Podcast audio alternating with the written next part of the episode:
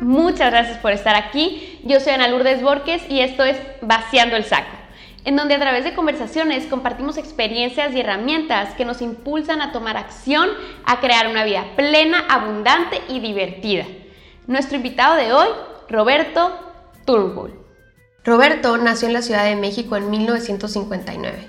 Reconocido como uno de los mejores artistas contemporáneos de México, Roberto es escultor, grabador, dibujante y pintor. Su formación académica la comenzó a la edad de 18 años en la Escuela de Pintura, Escultura y Grabado, La Esmeralda. Su primera exposición individual tuvo lugar en 1983 en la Universidad Nacional Autónoma de México. Desde entonces le han dedicado exposiciones en el Museo de Arte Carrillo Gil, Sala de Arte Público Siquieros, Museo de Arte Moderno, Museo Nacional de la Estampa y en galerías como la OMR, Galería Calo Coronel, Galería A Negra, Galería de Arte Contemporáneo, Galería Nina Menocal, Galería Florencia Riestra y en el interior de la República en el Museo de Arte Contemporáneo de Oaxaca, Museo de las Artes de la Universidad de Guadalajara, Universidad de Guanajuato, Ex Convento del Carmen y Galería Manolo Rivero en Mérida. Galería Carlos Ashida, Galería Jorge Álvarez en Guadalajara, Jalisco, Drexter Galería en Monterrey y en el extranjero en la Howard Court Gallery en Nueva York. Es para mí un honor compartir esta conversación. La entrevista de Roberto fue la primera que grabé para esta temporada y antes de hacer la entrevista lo acompañé a mi balcón a que se fumara un cigarro y le platicaba inquietudes y dudas que tenía yo sobre cómo llevar el podcast y me dijo, tú enfócate en hacer lo tuyo hacerlo de calidad y lo demás sale. Y su consejo tuvo mucho impacto en mí porque muchas veces queremos controlar factores externos y eso nos hace sentirnos inseguros, causa ansiedad y miedo y nos desenfoca de lo más importante, que es el valor de lo que vamos a crear y traer a este mundo.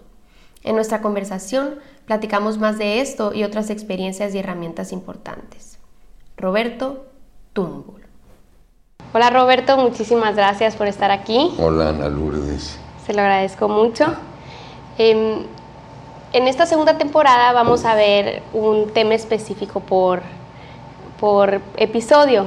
Y este tema me pareció interesante verlo por, eh, con usted.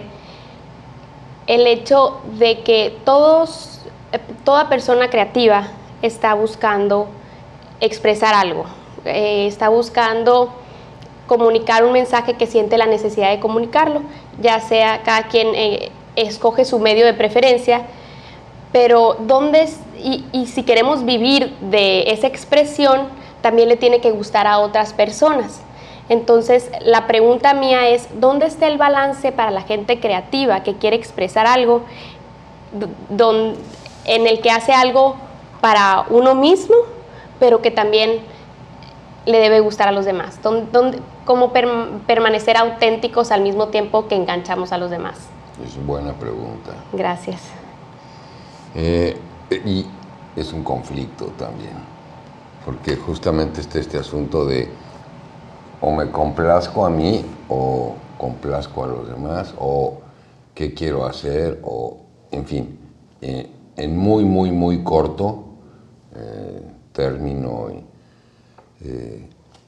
los artistas y en general y en particular los pintores, pues queremos vender para vivir de lo que hacemos. Y a veces es muy difícil o casi imposible complacer o pensar en que voy a hacer algo para vender. ¿sí? este, porque ¿de qué depende?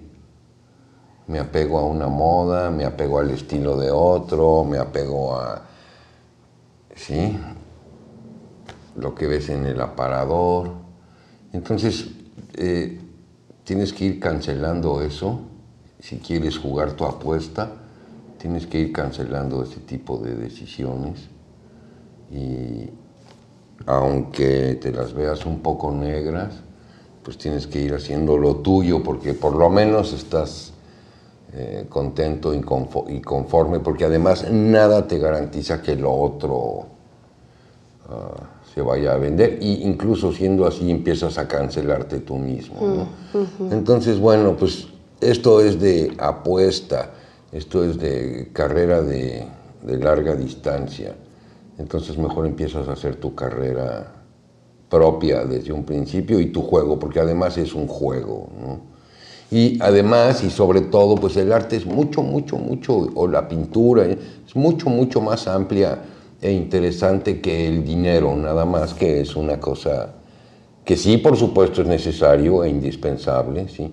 pero la pintura es mucho más eh, que eso. ¿Qué es lo que más lo llena a usted de haber escogido este camino? Haberla escogido eh, me, me llena llegar a mi changarro, a mi taller y poder trabajar mis pinturas, empezar de cero, agarrar una a la mitad, y de vez en cuando que me guste una de mis pinturas. Eso. Sí. Y saber que tengo esta posibilidad de, de jugar y inventar o reinventar. Entonces usted recomendaría enfocarnos en lo, en, lo, en lo, nuestro, si estamos buscando hacer una expresión creativa, enfocarnos en lo nuestro y esperar que la demás gente... Pues es que no hay de otra, porque ¿en qué otra? Lo demás no depende de ti. Entonces mejor encárgate de lo que depende de ti, nada más. Lo demás es azaroso. Me llamó la atención eso que dijo al tratar de complacer a los demás nos vamos perdiendo a nosotros mismos, porque no hay manera de ser auténtico si el enfoque está hacia afuera. Así es.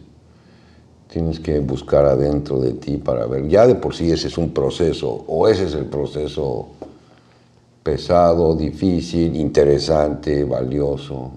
Pues por eso es que también yo creo que hay sobreabundancia de pintores, pero no de artistas. ¿Cuál es la diferencia entre pintor y artista? Pintor artesano, pintor que reproduce, pintor que copia, pintor que... ¿sí? A pintores que realmente se sumergen en una tradición y en una búsqueda y en una investigación y que quiere más que nada buscar algo para sí mismo. Algo, es, a veces es una búsqueda imposible, es un, se persigue algo que a lo mejor no vamos a encontrar nunca. Pero es ese caminito, es ese ir pegándole a la piñata, que es lo que es divertido. Básicamente estoy hablando de algo interesante y divertido y al mismo tiempo propositivo. ¿Y qué pasa, por ejemplo, si dentro de nuestro camino encontramos algo que la gente le gusta mucho? Fantástico.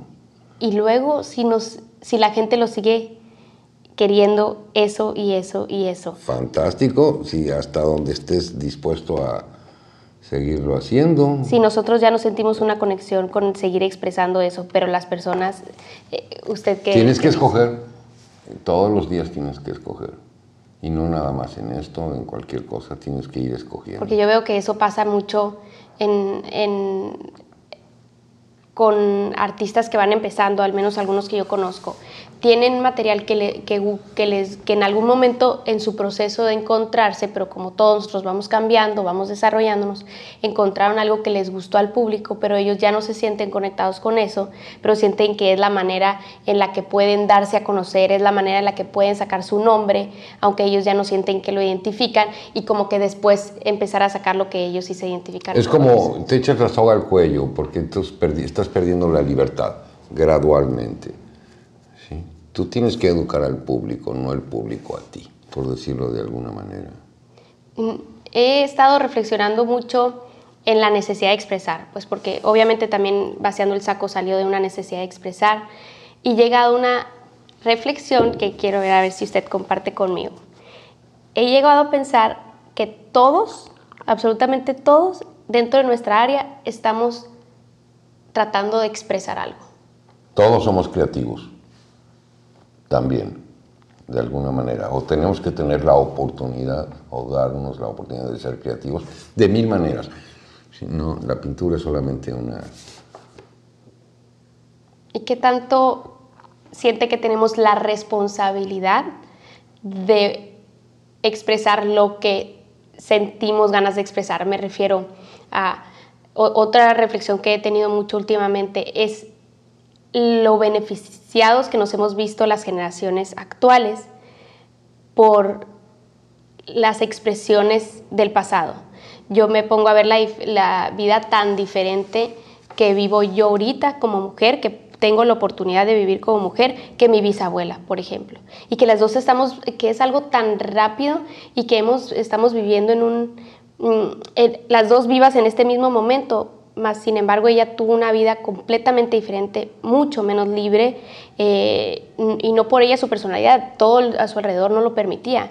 Y ahora gracias a tantas mujeres que se expresaron, gracias a tantas mujeres que dijeron lo que no les parecía, pues, vaya, pura expresión durante todas esas generaciones. Entonces, ¿qué tanta responsabilidad tenemos de seguir esa necesidad de expresión en el ámbito que sea? ¿Qué piensa usted?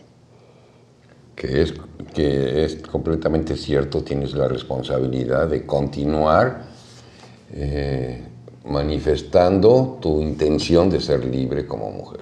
Así como lo hizo tu bisabuela a su manera, o tu abuela, tu mamá, porque tuvo que haber ese proceso para que lleguemos a este punto en donde las mujeres tienen un poquito más de voz, un poquito voto, en fin, ¿no? pero todavía la situación no es igual.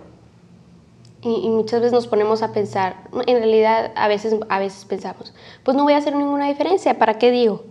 Pero, eh, ¿qué si hubieran pensado eso todas las personas que hicieron antes y a veces parece que no hacemos una diferencia. Por ejemplo, me pongo a pensar en las marchas y ese tipo de cosas, la, la cantidad de gente que se necesita y uno puede pasar por la vida pensando que soy una persona, no voy a hacer nada de diferencia, pero pues ya hemos visto que sí, y, y solamente por expresar. ¿Qué tanto cree que el artista está tratando de lograr algo de ese tipo de impacto del que estamos hablando y qué tanto cree que el artista está logrando cierto posicionamiento como artista.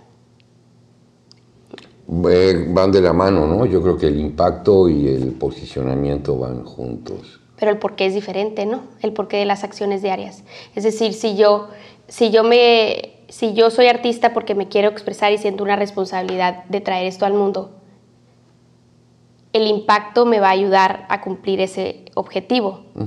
Pero si estoy haciendo mis acciones del día de hoy para buscar cierto posicionamiento... Mm. El posicionamiento tiene que ser solamente consecuencia, yo creo. Hermoso. ¿Está bien? Me encantó. Me encantó. Me lo voy a repetir, yo creo. El posicionamiento tiene que ser solamente consecuencia. Excelente. Y vital para poder mantenerse eh, su verdad y para mantener conectado. ¿Qué, ¿Qué, le diría usted a un joven artista que le da miedo a tomar este camino por, porque piensa que no va a ganar un sustento? ¿Qué le diría a usted? Pues que, que está bien, el miedo también ayuda. Está bien tener miedo y hay que ser precavido, y, pero hay que ir apostando por lo que uno quiere. Las cosas también han cambiado mucho y también hay que ser versátiles. Y ahora el, el artista ya no es tan de estudio como antes. Yo creo que ahora los, los nuevos artistas, los jóvenes, tienen mucho más recursos y muchas más tablas para ser mucho más actuales y contemporáneos y producir de maneras más rápidas y interactivas también, entre diferentes disciplinas.